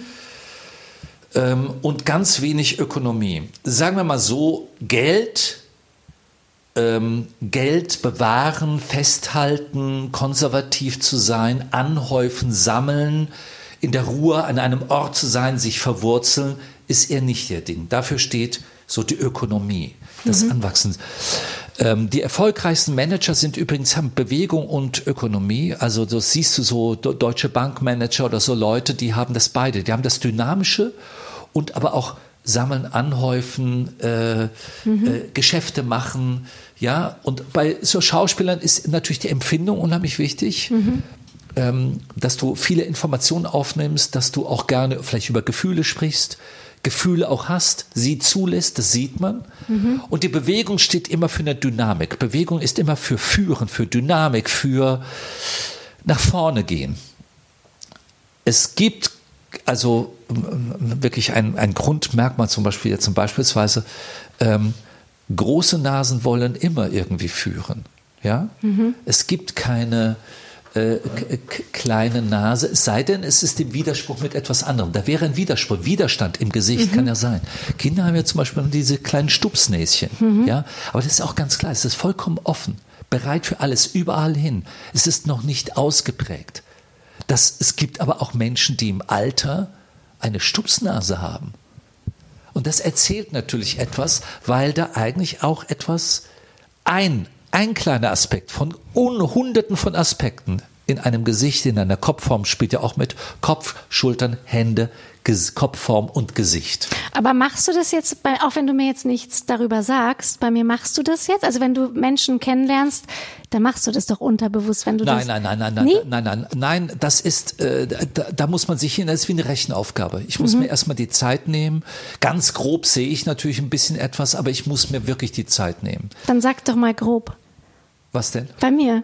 Nein, nein. Nur ganz nein, grob. Nein, nein, nein. Ich kann nur eine Geschichte erzählen. Ich hatte ein Gespräch mit einem Intendanten mhm. und den kannte, also wir kannten uns nicht persönlich. Und ähm, ich wollte natürlich was von ihm. Ich dachte, vielleicht können wir irgendwie zusammenarbeiten. Ja? Und das ist immer ein bisschen blöd, wenn man irgendwo hinkommt und du willst irgendwas und, und dann kriegst du halt eine Audienz, irgendeine Zeit irgendwann mal. Und dann habe ich aber den am Abend vorher zusammen äh, studiert, mir angeguckt, mhm. viele Bilder mir geholt, geguckt und einfach geschaut, wo würden wir uns treffen, wo hätten wir Gemeinsamkeiten, wo müsste ich von meiner Art her auf die Bremse treten, wo ist Dinge, die ich vielleicht ein bisschen acht geben müsste. Mhm bei ihm, was könnte ihm auch, äh, was interessiert ihn, wo kann ich ihn ins Boot holen. Dann habe ich so zwei, drei Interviews gelesen und dann bin ich da rein. Und äh, das geht jetzt nicht um Manipulation, sondern es geht darum, ich habe mich auf diesen Menschen äh, eingekruft, eingelassen. Mhm. Ohne jetzt zu kommen und dann erzähle ich ihm, ja, so und so müssen wir es machen. Ich habe da eine Idee und seid ihn so überrollt. Und ich habe auch sehr viele Fragen gestellt. Aber ich habe Fragen gestellt, die so waren, die ihm zu verstehen gegeben haben, dass ich anscheinend etwas über ihn weiß. Also ohne zu sagen, ich habe ein Interview gelesen, mhm. sondern eine Frage gestellt, die auch impliziert, ah, ich habe mich mit etwas beschäftigt. Und ich habe Ge äh, äh, Gemeinsamkeiten gesehen. Echt, also es war wirklich auch authentisch. Mhm. Ich habe im Grunde genommen nur auf diesen Teppich geschaut, den wir da zusammen haben, weil das ist ja der Grund. Haben wir eine Grundlage, eine gemeinsame? Ich war, ich habe eigentlich normalerweise geht man da rein und nach einer Viertelstunde wird's Fahrt und dann sagt er, es war schön, Sie kennenzulernen und so.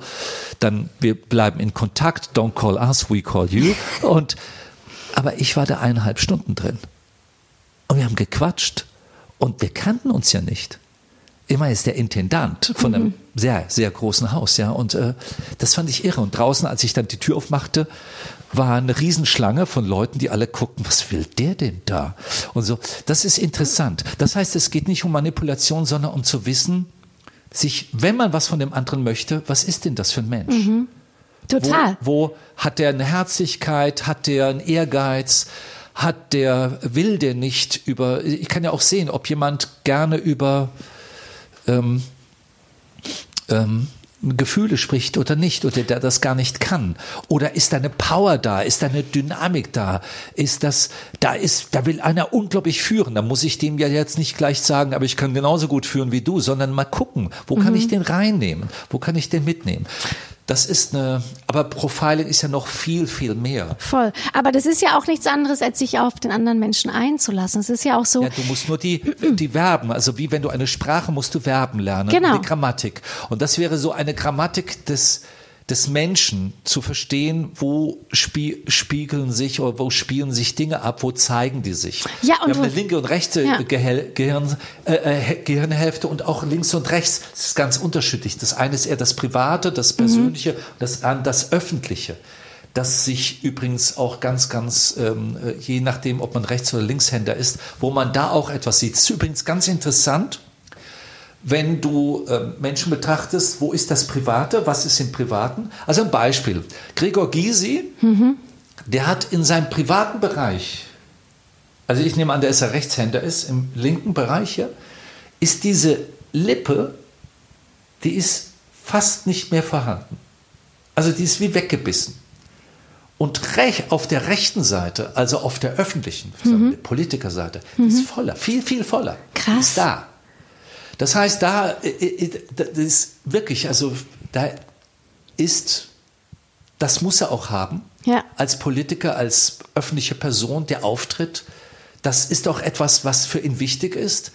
Aber im Privaten war das für ihn bestimmt nicht. Es ist ein, ein Attribut. Das ist voll War das bestimmt nicht so einfach. Also es ist jedenfalls sehr auffällig. Ja. Und wenn etwas in einem Geschiff, ge, Gesicht eine Disbalance hat, also ähm, Mhm. So schief schiefe ist. Nase oder so, ne? Ja, na, oder schiefer Mund. Es gibt richtig schiefen Mund.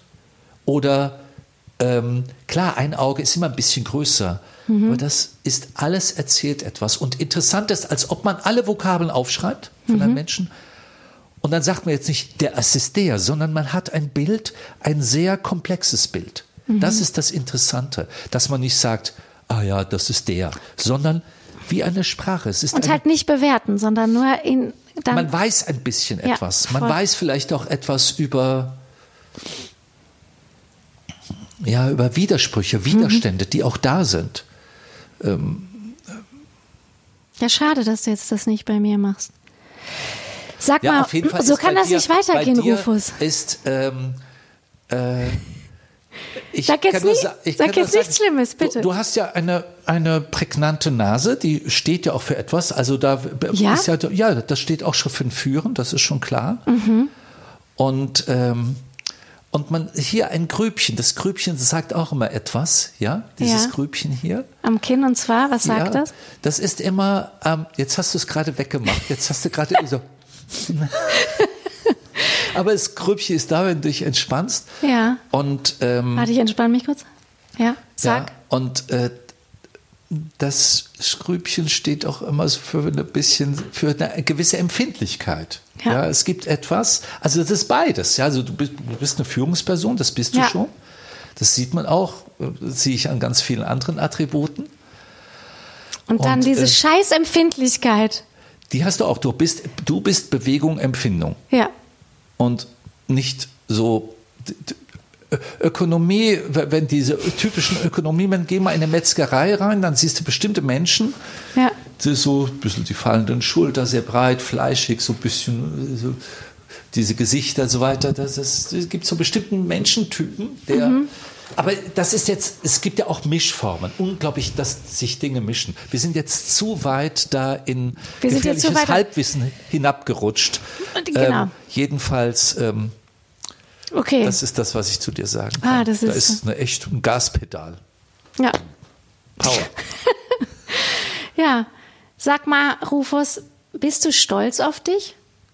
Wenn du so auf dich guckst, was du, oder hast du sowas wie Demut, was bei dir, wenn du sagst, so, wenn du von deinen Visionen sprichst und deinen Ideen von der großen Bühne, die dann eingetreten sind, oder denkst du einfach so, ja, ich habe aber auch, ähm, ja, ich habe auch meinen Motor richtig genutzt und äh, Nee, Stolz. Ähm, da, es wäre schön, ähm, du hast interessanterweise Stolz und Demut zusammengebracht. Äh, Demut hängt, ist auch wieder eine Schwester der Dankbarkeit.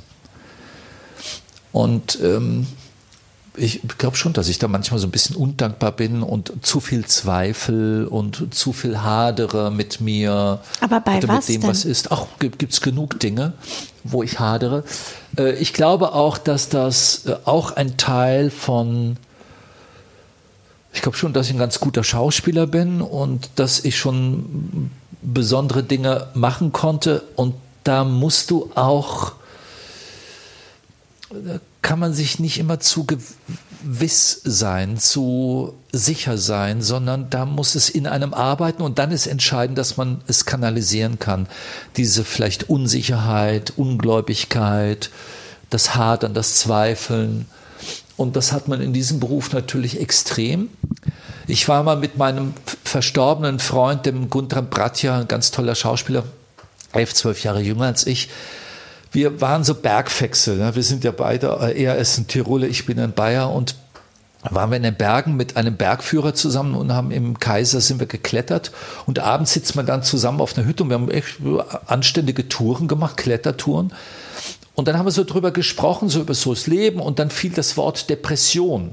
Mhm und wir so drüber gesprochen, ja, dass es bei uns immer so auf und ab geht. So, dann macht man, denkt man irgendwie so größenwahnsinnig, das ist die wichtigste Produktion in diesem Jahr und das muss jeder in Deutschland gesehen haben. Und dann drei, vier Tage später fällst du in ein Riesenloch und dann glaubst du nicht mehr an dich und dann hast du eben auch die Phasen, wo du denkst, du bist nichts wert und was hast du da eigentlich für einen Beruf und das wird nie etwas, warum tue ich das und das ist doch eigentlich nur alles so ein bisschen Entertainment und was soll das? Und der sagte, wie Depression.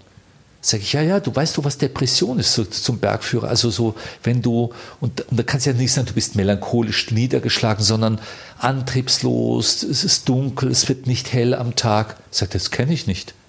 Wie, das kennst du nicht? Und wir saßen so da und dachten, das kennt doch jeder. Mhm. Und so dann sagt er, nein, ich habe so, der ist sonst Polizist und sonst Bergführer. Es gibt es ja oft so in den Bergen, mhm. dass sie nicht nur Bergführer sind, haben noch einen anderen Job und so und bei der Bergwacht und so. Der hat gesagt, mein Leben ist so geordnet, das mache ich und so. Ich, ich, ich kenne das nicht, von dem er spricht. Und da wurde mir erstmal klar, ach so, diese enormen Amplituden, mhm. Ebbe und Flut, das kennt er gar nicht. Bei dem ist das hier, dieses, dieses, ist, kann man gar nicht bewerten. Es ist so, es ist anders. Mhm. Ja. Ja, das hat ja auch oft was so mit so einem Rhythmus und so einer Routine zu tun, wenn du halt, wenn du genau weißt, was zu tun ist. Jeden Tag das Gleiche. Ja, so holt man sich so, ja auch aus. Du so bist gefangen. Es muss halt genau. zum Typ passen. Ja. Es muss zu einem Typ passen. Ein extremer Bewegungsmensch wird in einem Großraumbüro, wo er da jeden Tag äh, äh, ähm, 24-7 sein muss, wird dann nicht glücklich werden. Man ja, muss wissen, wo einer hingehört. Genau. Ja. Aber was ich sagen kann, so jemand hat ja auch seine Rituale und man holt sich ja aus Depressionen kann man sich ja auch über Rituale wieder rausholen, indem man halt jeden Morgen das Gleiche macht und eben nicht bis zwölf im Bett liegt. Das habe ich zum Beispiel. Ich weiß jetzt nicht, ob das eine krasse Depression war, aber als ich in Berlin gewohnt habe und gar nicht mehr wusste, wie es weitergeht, da habe ich mich so gezwungen, dass ich, dass ich wirklich zu bestimmten Uhrzeiten dieselben Dinge gemacht habe. Und das hat mich rausgeholt. Ja, ähm, Struktur ist wichtig. Ähm, äh, das ist das eine. Und so man jemand, hat natürlich keine Lust auf Struktur. Man nö. bräuchte eigentlich jemand, der dann einem dann, dann anleitet. Bewegung ist gut. Ähm, Matt Haig, ja. ein Schriftsteller, den ich auch kennengelernt habe, hat ein sehr schönes Buch über seine Depression geschrieben, wo out of the blue konnte der nichts mehr. Mhm. Und dann hatte er aber tolle Familie, tolle Frau an seiner Seite, warum die das auch immer mitmachen konnte, weil du verlierst ja auf einmal ganz, ich meine ganz extrem, oder Kurt Krömer, der jetzt über seine Depression geschrieben hat. Das sind natürlich richtig klinische Fälle, wo du dann auch irgendwie sedieren musst und du musst dann erstmal, muss die Handbremse gezogen werden, dass da einer nicht aus dem Fenster springt. Ich habe eine Freundin, die seit äh, 40 Jahren ähm, jedes Jahr so zur Winterzeit ähm, muss sie in der Klinik. Das geht gar nichts mehr. Und das ist einfach eine, eine richtige Krankheit. Das, das, wird dann medikamentös eingestellt und dann werden auch Dinge länger. Das dauert dann manchmal länger und dann ist sie dann doch manchmal auch drei Monate drin und manchmal noch länger und dann geht sie wieder raus. Eine tolle Frau, wo, wo, wo man nicht wirklich einen Grund sieht. Was ist das? Was ist das? Mangelnde Liebe im Elternhaus war es doch jetzt nicht. Bekannt die Eltern und so. Was ist da, warum ist das so? Gut, ich bin jetzt kein Experte. Auf jeden Fall ähm, gibt es, ist es wie eine Krankheit, wie etwas, was du bekommst. Das kann sein. Aber es gibt eine Berufsdepression und mhm. es gibt ja auch postnatale Depression bei Frauen. Voll. Soll sowas auch was geben. Und wie äh, ist bei dir? Hatte ich keine postnatale Depression. Und aber Nein. wie, wie sah Ich fand das großartig. Wow, ich bin jetzt hier, ich bin da mit geschwellter Brust rein ins Theater. Ich war bei all diesen Geburten auch dabei. Also was immer was heißt, im Theater hätte ja sein können, dass ich Vorstellungen habe. ja und vor allen Dingen auch zu der Zeit, ne? Also damals war das ja noch, ich sage jetzt damals, aber da war das ja noch nicht. Damals vor dem Ersten Weltkrieg oder Ja, wie? genau, da war doch vom Ersten pass Weltkrieg. mal auf. Mal- Nein, aber jetzt mal Nein, wirklich, das Vater, ist ja. mein Vater war bei meiner Geburt, also ich bin Hausgeburt und so, und mein Vater war damals Geil, dabei. Da war das das wirklich ungewohnt, weil mein Vater, dem ist äh, äh, übel und schlecht geworden. Der ist hingefallen, hat eine Platzwunde und die mussten sich alle um ihn kümmern. Meine Mutter hat das Kind alleine zur Welt gebracht. ja. Hast du da was von getragen? Ja, ich sagte, das passiert mir nicht nochmal. Ab jetzt auf der Bühne. Ja, und du bei den Geburten bei allen drei Kindern? Und wie fandst du das? Gut. Ja? Was gibt's denn dazu? Fandst du, ja? Ja, es Würdest du das jedem Mann raten? Ja, natürlich. Ja? Musst du. Also wenn du die Frau liebst Mhm. und dazu stehst und kein Arschloch bist, dann machst du das. Das ist Und was erfährt man da? Was erfährt, was, was, wie ist es denn als, als Leben, Mann? Mhm. Leben und Tod. Das kann ja auch schief gehen. Heutzutage ist natürlich die Medizin, die Versorgung, äh, Frühchen können drei Monate früher kommen und haben absolute Überlebenschancen. Mhm. Ich habe einen Enkelchen, der, ist, der kam zwei Monate zu früh. Das ist wahnsinnig Krass. gekommen. Wunderbar. Alles überhaupt, wirklich kann die Medizin unglaublich viel. Und äh, wir wissen da heute viel. Also es muss da, aber trotzdem ist es ein, äh, ich habe mich gerade gestern mit einer Kollegin darüber unterhalten. Äh, Das ist der Moment, wo du nicht mehr zurück kannst. Also erzählte sie mir als Frau. Die lag auf einmal da und du sie denkst, ich will das jetzt nicht und ich muss jetzt weg und so, aber es geht nicht mehr zurück. Genau. Nein, vorbei. Du kannst jede Operation, nein, ich will keine Operation haben, ich will es Ja. nicht, ich will lieber sterben, nein, das geht nicht mehr. Ja, kenn, ja. Und dann musst du, also hat sie mir so, dachte ich auch, interessanter Aspekt. ja. Und äh, als Mann kannst du gar nichts. Du kannst irgendwie dabei sein oder äh, Händchen halten und äh, versuchen, Kraft zu geben. Du bist vollkommen hilflos und bist einfach da und kannst nur hoffen, dass es gut geht. Und dann sind dann natürlich die Experten, Hebamme, Arzt, so. Ich kann nur eine Geschichte erzählen. Meine Frau hatte sich irgendwie damals mit einem äh, in den Kopf gesetzt, sie will so eine Indianergeburt. Was, also das heißt, irgendwie da hängt sowas, ich also, habe mal gesagt, Indianergeburt, eine Schaukel runter und sie ist so halb stehend, hängt sie über der Schaukel und dann wäre der Arzt oder die Hebamme so und liegt da unten auf dem Boden und durch die Gravitation kommt dann das Kind da so raus. Nicht? Okay, also und wir hatten einen ganz, ganz tollen ungarischen Arzt und, äh, und der hat so ein war eine ganz kleine äh, Klinik in München und so, ein ganz toller Mann.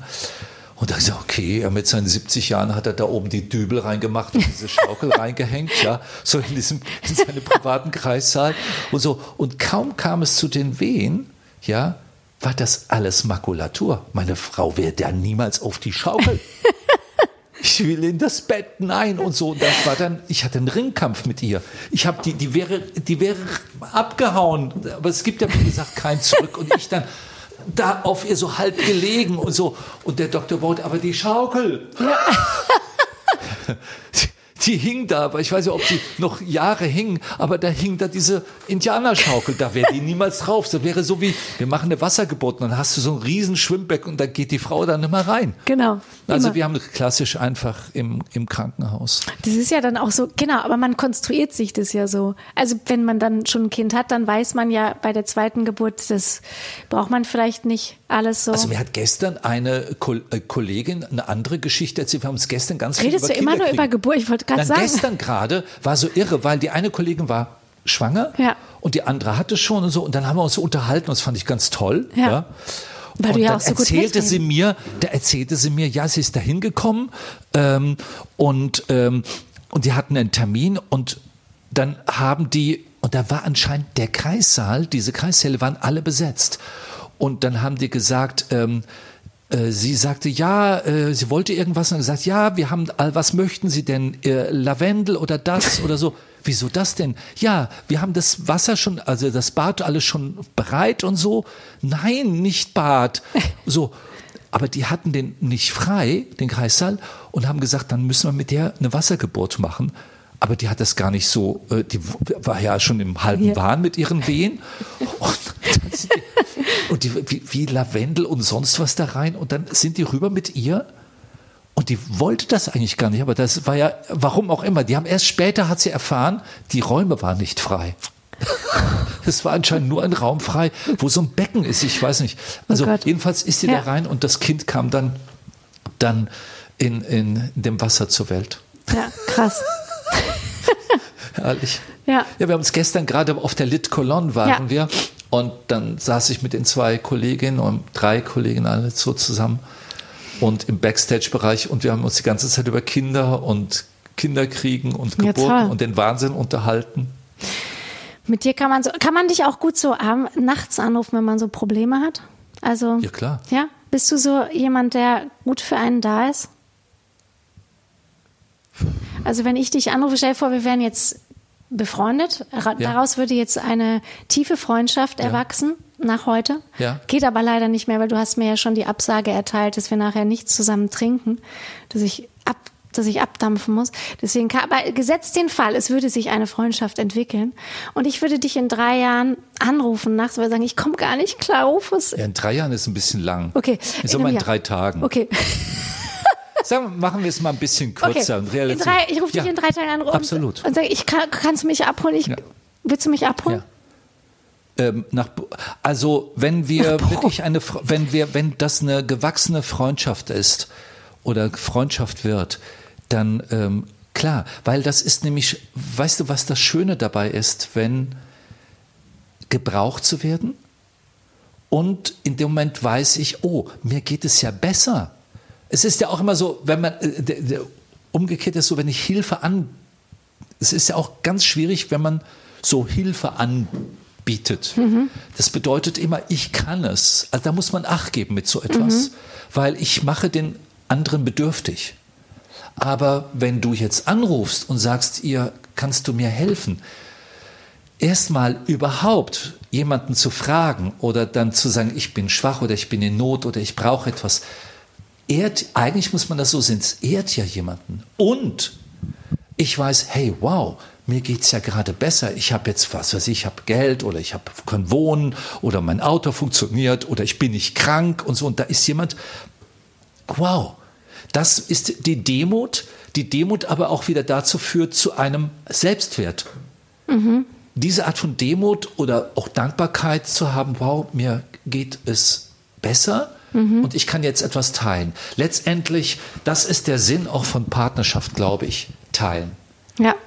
Du, äh, weißt du, allein auf dem Berg, ich gehe auch, bin ja Bergsportler, dann gehe ich hoch.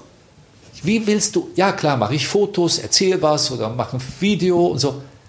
Aber eigentlich zusammen da oben zu sitzen und so runter zu gucken und vielleicht gar nicht zu sagen oder wow, hä? ja. es ist so teilen. Wir, wollen, wir wollen teilen. Und ähm, dann noch eine andere Maxime in meinem Leben ist, ähm, es ist wichtiger zu lieben, wie geliebt zu werden. Ja, finde ich Wenn auch. du nicht lieben, also deswegen schaffen sich Menschen, die einsam sind, einen Hund an, einen Wellensittich, einen Vogel, eine Katze und geben diesem Tier die ganze Liebe. Und Tiere sind halt Opportunisten, die wollen halt schön haben und überleben und, und vermeintlich verstehen sie einen. Und ich bin selber mit Tieren auf dem Bauernhof groß geworden und so. Aber dieses Liebe geben ist eine ist toll, wenn man das, wenn man das kann. Und, und, und, und dann vielleicht kommt dann auch etwas zurück. Aber zu lieben zu dürfen und zu können und die Möglichkeit zu haben, das ist ganz, die muss man sich auch ähm, erschaffen. Eine Stunde 13. So, warte mal kurz. Ich muss jetzt mal ganz kurz. Erstmal hast du mir noch nicht die Frage beantwortet mit, ähm, bist du dankbar, demütig oder ähm, was auch immer? Ich arbeite daran. Ich arbeite daran, ich versuche immer so auch abends mir das zu vergegenwärtigen, zu sagen, was ist denn Plus, was ist denn positiv, wofür. Wirklich dir das so bewusst ja. zu machen? Hm? Ja, also so 10, 12, 13, 15, kann auch drei Sachen sein. Und dann fängst du so an und sagst, Mensch, ich habe eine Wohnung, hey, ich habe ja auch noch ein Fahrrad und ich habe ja zwei Fahrräder und ich hab, kann ja noch den Sport machen und ich kann auch noch arbeiten und ich habe Familie und ich habe die Kinder und ich wohne schön und ich bin gesund und ach, ich habe ein Bett und jetzt hier warm und du gehst immer so weiter. Mhm. Und alles das, was so sonst so selbstverständlich ist, ist auf einmal sagst du, ach, danke. Ach, der Kühlschrank ist voll. Er ist da. Danke, danke. Und das muss man üben. Das muss man üben und so sich so sagen, so, so Danke zu sagen. Und äh, meine Struktur in meinem Leben ist natürlich, weil ich irgendwie viel Sport mache, ich muss mich halt bewegen. So. Was machst du? Also wenn ich morgens aufstehe, dann mache ich, ich habe eine spezielle Form der fünf Tibeter, dann mache ich einen Yoga-Flow, dann mache ich normalerweise sowas mit meinem Körper, so ein Fitness-Cross, also ein Crossfit-Programm und gehe manchmal auch noch joggen. Und so, und das dauert dann sagen wir eine Stunde und manchmal eine Stunde zwanzig, aber mindestens eine halbe Stunde. Mhm. Und dann merke ich ja, oh wow, ja, es ist gut. Es sind bestimmte Sachen, die mein Körper, ich merke, wow, das tut ihm gut. So, ich achte mehr darauf. Und ähm, es gibt dann auch, ich mache ja auch Extremsportarten wie Paragleiten und Wildwasser, Kajakfahren und so. Und, und da musst du fit auch sein. Und das gibt mir auch viel. Ich war kürzlich mal wieder nach längerer Zeit fliegen, weil wir im Winter, wir haben ja auch viel Schnee in den Bergen und da muss es auch passen mit der Thermik. Und da war ich so eine Stunde in der Luft und so und da bin ich dann gelandet und so. Der ganze Tag hatte ich so Endorphine in mir. Es war so, ich schwebte so über der Welt und machte das und war so, es war so toll, das ist, war unbezahlbar. Das ist, ähm, ja, es war so meine Therapie. Und dann bin ich so, dann kann man da demütig und dankbar sein und dachte, oh toll, dass ich das gelernt habe, dass ich das kann. Ach, ist das wunderbar. Ja, Dankbarkeit muss man üben. Das ja. ist, wird einem nicht geschenkt. Finde ich auch. Sag mal, ich habe jetzt mein Handy rausgeholt, ne, weil gestern Abend hat eine Freundin mir eine Sprachnachricht geschickt. Mhm. Die wusste, dass ich dich interviewe. Soll ich die mal vorspielen? Ja. Warte. Leonie aus Berlin. Warte. Ich spule mal hier so vor. Oh, das findet sie bestimmt total doof. Entschuldigung, Leonie. Warte. Dani, hallo, ich bin's. Ich wollte mich noch mal kurz melden. Mir ist nämlich jetzt eben gerade durch den Kopf gegangen, dass du ja morgen Rufus Beck hast für den Podcast, Podcast. Ähm, und ich äh, dachte, ich muss dir mal sagen, vielleicht kannst du ihn ja mal fragen. Es ist ja so, dass er ähm, bei uns sozusagen wohnt. Ich habe das Gefühl, es ist der fünfte Mitbewohner hier in dieser Wohnung, weil seine Stimme eigentlich ja permanent aus dem Kinderzimmer dringt, weil Polly ununterbrochen diese Hörspiele hört. Bei allem. Außer vielleicht, wenn sie schläft. Und ähm, da frage ich mich jedes Mal, ich freue mich natürlich, weil ich das toll finde, was er macht. Ich frage mich immer mal, wie gut er sich da vorbereitet. Ob er das dann so richtig durcharbeitet, sich strukturiert, sich äh, ausdenkt, wie er was wann wo spricht und sich die äh, das vielleicht sogar übt. Ähm, oder ob er das tatsächlich einfach so ein bisschen mittlerweile aus dem Ärmel schüttelt. Ähm, das würde mich total interessieren. Vielleicht gibt es ja die Möglichkeit, dass. Äh ja, vielleicht gibt es ja die Möglichkeit. Ich, Harry Potter, darüber mussten wir jetzt noch sprechen. Das war ich muss nicht, ich, äh, ich habe ein, äh, ja, es gibt fotogene, fotogene Menschen, audiogene Menschen. Ich muss nicht wirklich vorbereiten. Gar nicht. Diese, also das, was du da gelesen hast. ich muss das nicht. Ich muss das, ich kann das einfach. Das Echt? ist wirklich wahr. Ja. Es ist so, ich klar, ich äh, lese das durch und guck mal, was passiert da, wer ist das so? Und äh, es ist ja wie ein, ich kam ja von der Musik, in der Musik ist es so, wenn du im Jazz, dann bist du so eins mit dem Instrument. Und das ist so in dem Flow. Und das ist etwas, was ich einfach kann. Das ist ein Talent. Aber das ist eine Gabe, die mir geschenkt voll. wurde. Weil es ist ja Wahnsinn. Also du weißt es ja. Ich meine, ich kann dir jetzt wieder sagen, ey, Rufus, das ist so unglaublich gut. Man kann, man kann sich ja gar nicht entziehen. Es ist einfach genial. Und das hörst du ja jetzt nicht nur von mir. Ja, das ist auch wahnsinnig charmant. Der Verrückte ist nur, weil ich ja gewohnt bin, für die Dinge, die ich tue, viel zu arbeiten, viel Einsatz. Ich brauche das auch. Also so auch eine andere Maxime, die ja vielleicht ein bisschen schräg ist, wo meine Freundin immer gesagt hat, das ist doch deppert. Äh, Glück ist ein Obolus für Überwindung. Also ich muss irgendwie was erreichen und dann kommt dieses Glücksgefühl. So, ein bisschen, das wurde mir so ja, äh, implementiert, vielleicht von meinen Eltern. Und das ist so gekommen, das ist so Bomb, Erleuchtung. Und das habe ich auch relativ spät erst gemerkt, erst in den 90er Jahren, wo jemand sagte, sag mal, du hast ja irgendwas mit deiner Stimme. Wirklich? Aha, wusste ich nicht. Übrigens, alles in meinem Leben, dass Menschen irgendetwas in mir entdeckt haben, von dem ich nicht wusste, dass ich es habe. Und da gibt es so ein paar Dinge, von denen wusste ich es einfach nicht. Mit der Stimme hat mir keiner vorher gesagt. Und deswegen bin ich da immer so hin und her gerissen, weil ich jetzt nicht weiß, ja, ist das jetzt eine Leistung oder ist das jetzt einfach, ja, das bin ich jetzt so, wie, wie jemand blond ist oder rothaarig, äh, kann man ja auch nicht drauf stolz sein. Aber ich freue Manche mich schon. natürlich, wenn Menschen zu mir kommen und, und sagen, das hat sie berührt oder das fanden sie toll, weil ich ja auch viel Leidenschaft da hinein tue. Aber es fließt einfach. Es ist für mich keine Anstrengung. Und freut dich- irgendeinen Text geben und ich könnte den äh, lesen. Oh, jetzt ist es mal gesagt. Freut dich das immer noch? Weil also Harry Potter hängt dir das auch nicht zu den Ohren raus. Das muss, da, nein, ich musste damit umgehen, weil natürlich so ein bisschen Lob fällt mir immer so ein bisschen schwer anzunehmen. Weil Ich bin so ein Macher und es berührt mich natürlich, wenn die heute 30-Jährigen, da waren die 10, die hatten die Gnade, diesen besonderen Moment, die sind mit Harry Potter aufgewachsen, sprichwörtlich, weil vor 20 Jahren war der 10 Jahre alt. Und dann über diese 10 Jahre Ja. sind die mitgewachsen. Und jetzt sind die 30 und sagen, ja, das war ja meine Ja. ganze Kind, Ja, du Jugend, war- Jugend. genau, du warst- Und dann kommen dann so äh, Ja.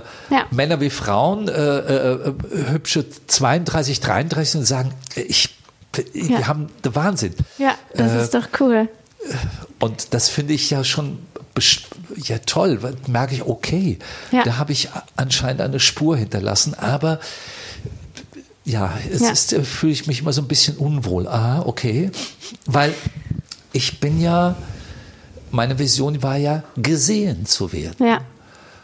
Und äh, ab und zu mache ich das ja, dass ich auf der Bühne bin Ja. oder mit Band oder so etwas mache. Und äh, ich glaube, die, die Performance auf der Bühne brauche ich auch vom Fernsehen oder vom Film. Ich muss schon, ich brauche schon das ganze Paket. Und deswegen sage ich ja auch, ähm, zehn Kämpfer der darstellenden Künste nenne ich mich ja. Guck mal, das habe ich gar nicht anmoderiert, ne? Voll schlecht angeteased. Das habe ich jetzt für dich. Deshalb, gemacht. danke, danke. Das hätte ich aber noch gesagt.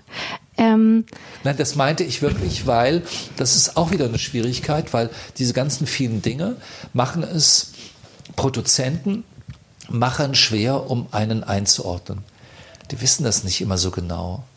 Was kann der, wer ist das? Und dann wird man immer am letzten Erfolg gemessen. bist du, ja. Ja, und, und äh, aber ich passe in diese Schubladen nicht so rein, weil ich einfach unterschiedliche Sachen mache. Weißt du, ich habe zum Beispiel am, am Resi gespielt, am Bayerischen Staatsschauspiel und gleichzeitig war ich mit Maffei auf Tournee. Das kriegen die nicht in den Kopf. Ja.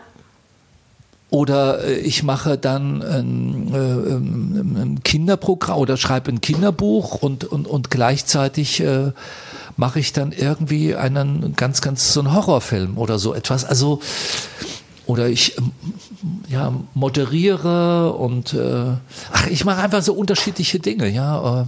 Ja. aber ich weiß schon, was mich interessiert. Ja, Unterhaltung, das ist, interessiert mich. Es ist ein ganz hohes Gut, Menschen dazu zu bringen, zuzuschauen, für eineinhalb Stunden, zwei Stunden zuzuhören, die zu verführen. Ich betrachte mich als Verführer.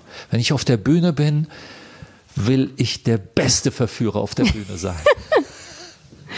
Cool. Ja, ich glaube, das nehme ich als Schlusssatz. Rufus, es kann nicht so weitergehen. Würde Stefan Hunstein sagen. Du musst doch, du musst noch Tschüss sagen. Tschüss. Radio Bochum. Immer Theater mit Dani. Unser neuer Podcast.